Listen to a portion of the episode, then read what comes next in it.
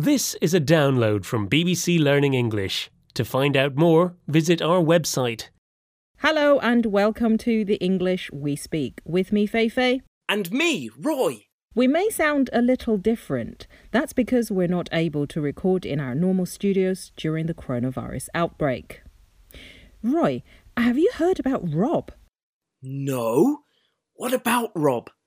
Well, you know that Rob's been wearing a long sleeve t shirt recently. It's because the other night he went out with some friends.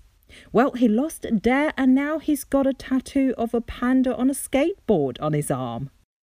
Feifei, he's probably really embarrassed about that. You shouldn't gossip. I'm not. But you always love it when I spill the tea. you spilled some tea while recording. That's dangerous when we're surrounded by laptops and microphones.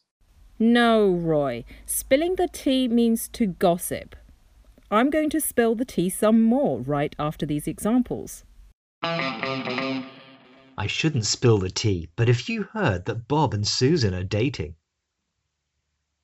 Come on, spill the tea.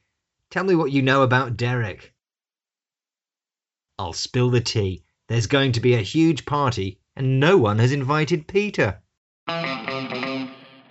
This is the English we speak from BBC Learning English, and we're talking about the expression spill the tea, which means to gossip.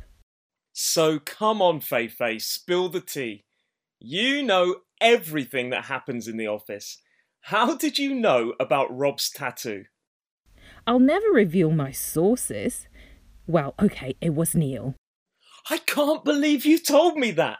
You gave up your source so easily. You asked, so I told you. I'm just really honest.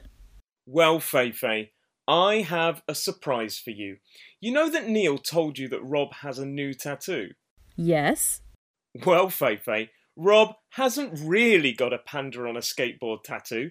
We created the story to see if you'd spill the tea. Rob would never do something so silly. That's not fair. Bye, Roy. Bye.